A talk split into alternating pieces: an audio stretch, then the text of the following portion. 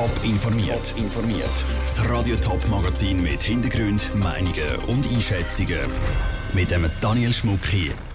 Was für Folgen die Verzögerungen beim Seilbahnprojekt über den Zürichsee genau haben und wieso die Parteien für oder gegen den 22 Millionen Kredit für das Klanghaus Toggenburg kämpfen.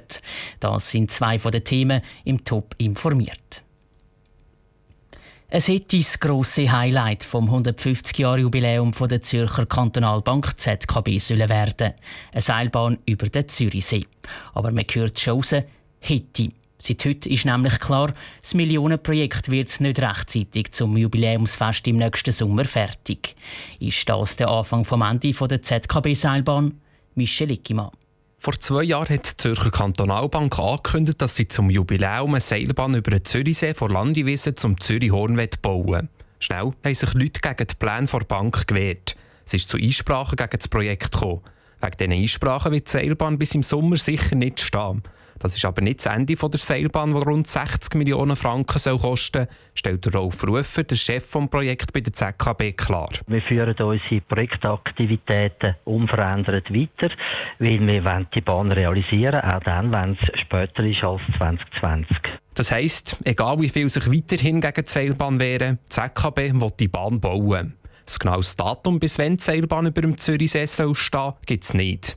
Bei der ZKB heisst es einfach möglichst bald. Ganz anders tönt es bei der Zürcher Sektion vom Verkehrsclub VCS.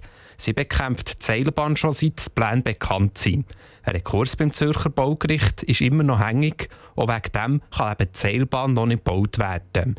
Die soll am liebsten gar nie kommen, meint Gabi Petri, die Chefin der Zürcher Sektion vom VCS. Wir wollen schon, dass die Seilbahn nicht kommt, das muss ich ganz offen sagen, weil sie ist ja nicht verträglich für uns am See. Mit den Auswirkungen, die sie hat, das sind halt doch Belästigungen für die Zürcher Bevölkerung, auch wenn es zusätzlichen Verkehr gibt, wie wir das beim Zoo auch kennen. Weiter sagt Gabi Petri, ZKB müsse halt einen anderen Platz suchen für ihre Seilbahn. Ein Platz, der nicht jetzt schon so viel gebraucht wird wie die Seeufer. Das kommt aber für die Bank nicht in Frage. Die Bahn soll über dem Zürichsee gebaut werden und nie anders. Auch wenn es wegen dem Rechtsstreit weiter zu Verzögerungen könnte kommen. Der Michel Eckimann hat berichtet. Ein Ersatzprojekt für die Seilbahn hat die ZKB nicht. Das Jubiläumsfest soll so oder so über die Bühne gehen, auch ohne das grosse Highlight. Unter anderem ist auch ein Erlebnisgarten auf der Landiwiese geplant. Das Klanghaus Duckenburg. Ein Gebäude komplett aus Holz, direkt am Schwendisee oberhalb von Wildhaus. Mit dem klaren Ziel, Musiker aus der ganzen Welt für Proben, Kurs oder Konzerte anzulocken. Das ist zumindest der Plan. Über genau diesen Plan stimmt St. Galler Stimmvolk am 30. Juni ab. Es entscheidet, ob das Klanghaus gebaut werden soll. Der Ruud Schminzi mit dem Argument der Gegner und der Befürworter. Zwei Anläufe hat das Projekt Klanghaus Toggenburg im Kantonsrat gebraucht. Ein erster Vorschlag ist im Jahr 2016 knapp nicht durchgekommen. Das, weil vor allem die SVP dagegen war. Das überarbeitete Projekt ist im Februar 2019 vom Kantonsrat angenommen worden. Aber auch bei dieser Abstimmung sind Teile der SVP dagegen. Gewesen. Allen voran der Karl Günzel.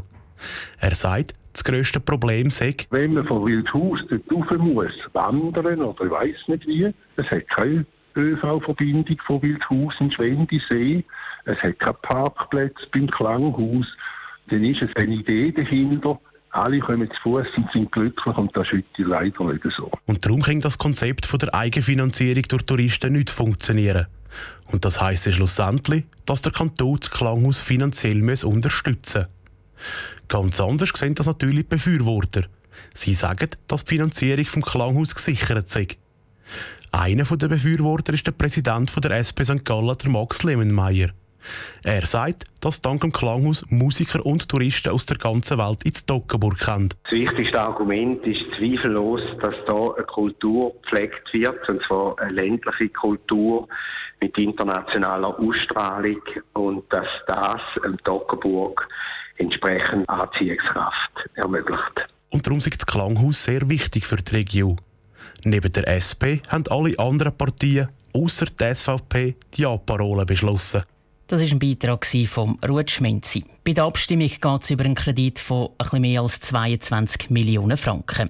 Neben dem Klanghaus Dockenburg wird in einer guten Woche auch noch über den neuen Campus von der Uni St. Gallen am Platztor abgestimmt. Die Abstimmungsvorschau zu dieser Vorlage gibt es dann am Abend im Top informiert. Top informiert, auch als Podcast. Mehr Informationen gibt es auf toponline.ch.